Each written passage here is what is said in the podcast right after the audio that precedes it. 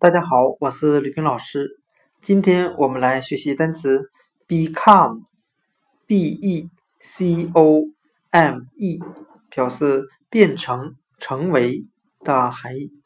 我们可以用词中词法来记忆这个单词 become，变成、成为。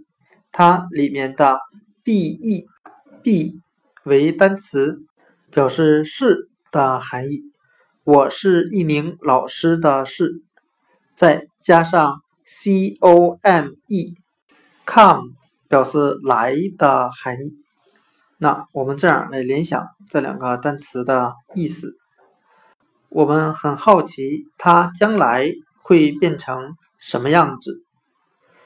今天所学的单词 become 变成成为，它其实就是由单词 be。